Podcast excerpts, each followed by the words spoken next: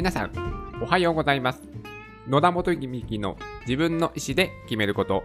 2020年12月25日金曜日の放送です。この番組は人生の自由を求めるために、まず自分の意思で選択して物事を選ぶことで、豊かで楽しく毎日を過ごすことができるきっかけとなれば、という番組です。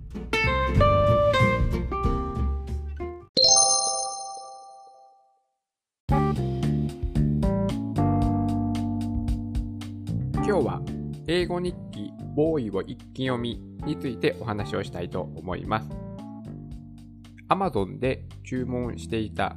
英語日記ボーイという本がですね、え届きまして、その日のね、夜、一気にね、読んでしまいました。今ね、私あの、東南アジアの IT 人材を採用するということが会社で決まりまして、そのね、担当になったんですけども、いかんせん私は英語を全く話せない。はい。これはね、まずいというか、今までね、あの、英会話、もちろんね、喋れた方がいいと思って、勉強をね、したことはね、もう何度もあります。けど、全くね、続きませんでした。まあ、今振り返ってみると、それにはね、明確なね、目標がなかったからだということに、えー私はね、結論付けました。で、今回はもうね、はっきりと仕事で英語が必要になるというですね、もうね、強い目標ができましたので、これは、さあ、んえー再度、英語学習、英会話学習に取り組むチャンスだと私は捉えて、ね、今では、えーえーレアジョブというですね、オンライン英会話レッスンを毎日行っております。でちょうどその時にですね、YouTube 大学のあのオリエンタルラジオの中さ中田さんがやっている、その YouTube チャンネルでちょうどですね、この英語日記ボーイドで、あのー話している回を、授業、授業か、授業を見まして、これはね、私、かなり目から鱗で、なるほどなとね、思って、このね、勉強方法はね、いい感じだと思って、で、あ、いい感じだと思ったっていう時期とですね、ちょうど重なったんですよね、仕事で英語が必要になるということが。それで、ね、あ、この勉強法などもしかしたらいけるかもしれないというですね、自分の中でちょっと確信めいたものがありまして、で、それでね、え今、それをね、実践しております。はい。で、あの、そのね、授業の中で聞いただけの話だ、あと、あと、この方が、えっ、と、このね、調査の人が新井亮さんという方なんですけども、その方がね、ブログも書いてて、そのブログも読んだんですけども、やっぱりね、本をね、ちゃんと買って読んだ方がいいなと思って、ね、本の方もね、購入させていただきました。はい。でね、もう一晩で一気に読んでしまったんですけども、まあ、この本はですね、その新井理央さんがもう5年間に及ぶ試行錯誤の結果、これがね、結果というかその過程、過程も含めて、で、まあ、この勉強法に行き着いた。その勉強法というのが、その英語で日記をつけるということなんですけども、ね、この5年間の試行錯誤されたね、まあ、知識というか、そういったものをですね、我々はね、本を読めばね、まあ、私だったらこの一晩でね、えー読めて、読めてしまう、理解できるということはね、すごいね、時間の効率として最最高ですよね、やっぱ本って。ね、だから本ってね、私好きなんですよね。いろいろな人のこのね、何年に及ぶ試行錯誤とか研究とか、そういったものを私たちは本を通してもね、短時間で学ぶことができる。ね、本を読むことの、えー魅力の一つかなというふうに私は思っております。はい。で、それで、まあ、5年間試行錯誤されて、まあ、英語日記というものにね、行き着いたんですよ。で、この新井理央さんが、その、まあ、今までね、いろいろな、なんだろう、留学とか、まあ、英語のスクール、まあ、大大手さんのね、駅前にあるようなスクールとか行って、何もしてたんですけども、まあ、お金がね、まずかかる。それで、まあ、グループレッスンだと自分が話せる時間もね、少なくなってしまう。で、なかなかね、覚えられない。この教材とかも、まあ、要は例文なわけで、自分がその場面にね、必ずしも当てはまるとは限らない。で、例文も、まあ、自分自身に一回単語を入れ替えて置き換えて口にしないといけない。でそういった作業を効率が悪いというふうに考えて、その、まあ、それを突き詰めていったら、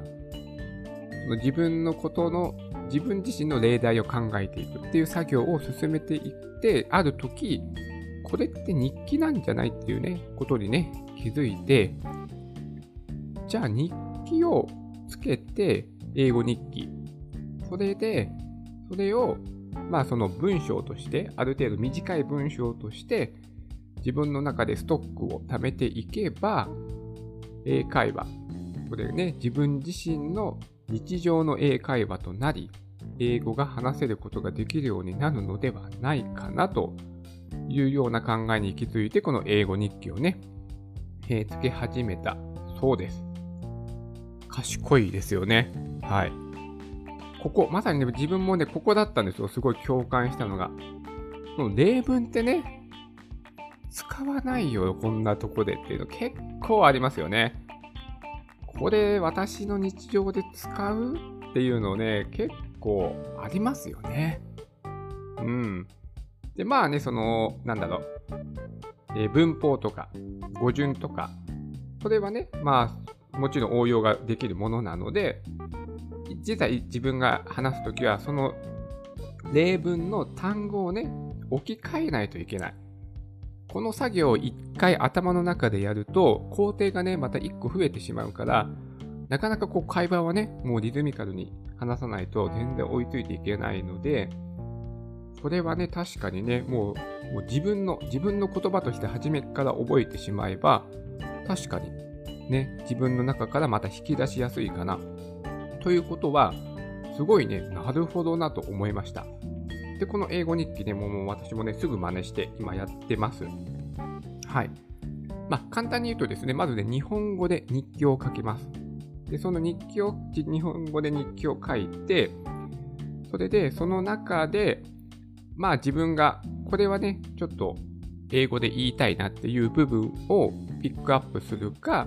もしくは日本語で書いた日記を要約するか、そのどちらかをして、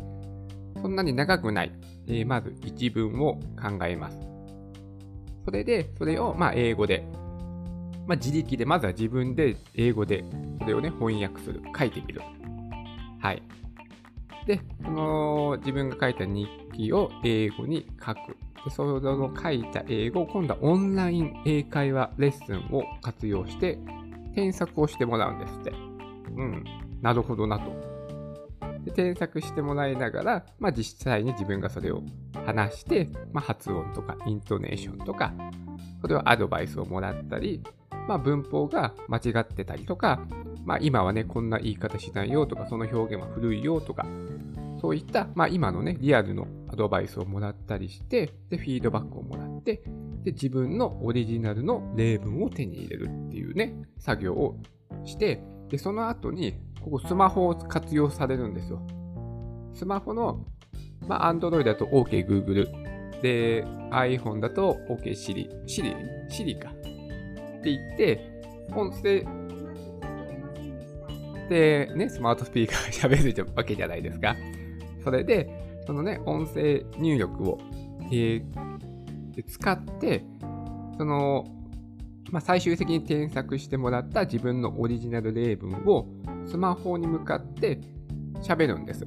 で、音声認識で、あの、英語を正しく認識してくれるかどうか、それを正しく認識してくれるまで何度も何度も発音の練習をするんですって。なるほどなと。それはいいなとね、思いました。ね、結構ね、やっぱ日本人が英語を勉強する時の一番のハードルってやっぱ恥ずかしさだと思うんですよね。ね、急に道端で英語をね、外国人の方に話しかけ、道を尋ねられても、ほとんどの人多分話せないですよね。私はまず話せないです。はい。ほとんどの人が話せないし、やっぱ恥ずかしいし、なんかやっぱ日本人のね、今までの英語教育だと、もう一語一句間違わないでちゃんと言えないといけないみたいな感じでね、我々は教わってきたから、なかなかこう言葉が出てこないんですよね。正解がパッと出てこないので。はい。だからそういったことを、まあ、根底にあるのは恥ずかしさだと思うんですよね。でも、スマートフォンに向かって発音の練習をする分には、全くね、恥ずかしくないですから、これはね、まあ、日本人にも、日本人に合ってるね、練習方法かもしれないと思いました。そうなんですよ。音声認識ね、すごいね、精度がいいんですよ。かつですね、もう英語、英語の方が全然精度がいいので、もういろんなことにおいて。はい。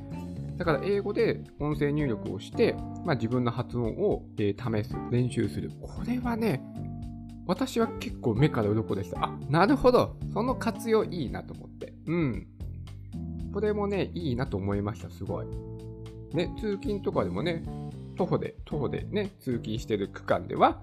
まあ、ちょっとね、ゴニョゴニョゴニョってね、スマホに向かって 練習することもできるし、ね、隙間時間でもできるなと思ってスマホがあれば。これはね、いい練習法だなと思いました。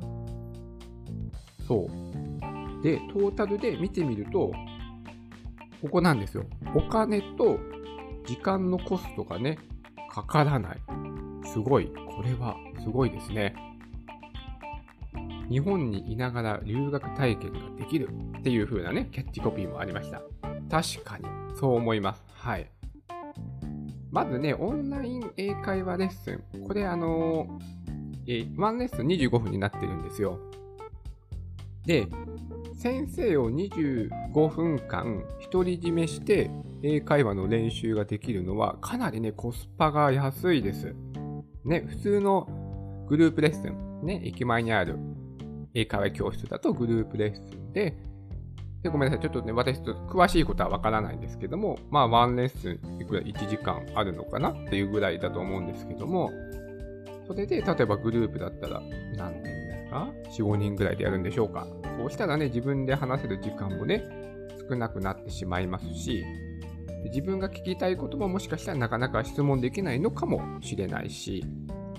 でもオンライン英会話だともう1対1、25分間。それで、レッスン料はね、そんな6000円ぐらいだったかな？だと思うんですよ。それを毎日25分間レッスンを受けられるんですよ。そうすると大体1番レッスン170円ぐらいとかだったのかな？なんですよ。めちゃめちゃ安くないですか？ね。これはね、すごい活用してほしいと思います。いいです。オンライン英会話。これでね、英語日記、すごいいいと思います。私もやってみて、あのね、少し英語が楽しくなってきました。はい。英語ね、やっぱ皆さんね、話したいと、ね、思っている方も私と同じようにね、多いと思います。うん。ぜひね、このね、英語日記ボーイ、えー、新井亮さんの著書をですね、まあ、読んでみてほしいのと、まあ、とりあえずですね、あの、中田さんのね、まあ、YouTube 大学をちょっとご覧になってください。まあ、中田さんの説明の方が全然ね、お上手ですので。はい。これはすごい勉強法だというふうに思っていただける方が増えるといいなと思っております。ね、日本人ね、やっぱ英語話せないですからね、私も含めて。ね、やっぱね、もう英語必要ですよ。これから人口がね、日本も減ってきて、そして労働人口もね、働ける人のね、数も減ってくる。ということは、必然的に外から働ける人をね、採用しないといけない時代が日本にもね、遅かれ早かれ来ると思いますので、はい、そういった方とコミュニケーションを取るためには、やっぱり自分で英語を話した方がね、楽しいです。はい。なんかね、英語を学ぶとね、ちょっとね、ろいろなね、気づきもあったので、それはちょっと話がそれるので、またの機会にしたいと思いますけども、とにかく、このね、勉強法、今までね、英語学習に挫折、私のようにね、何度も挫折してきた方にね、ぜひね、読んでもらいたい本だと思ったので、今日はこのお話をさせていただきました。はい。それでは、今日も素敵な一日になりますように。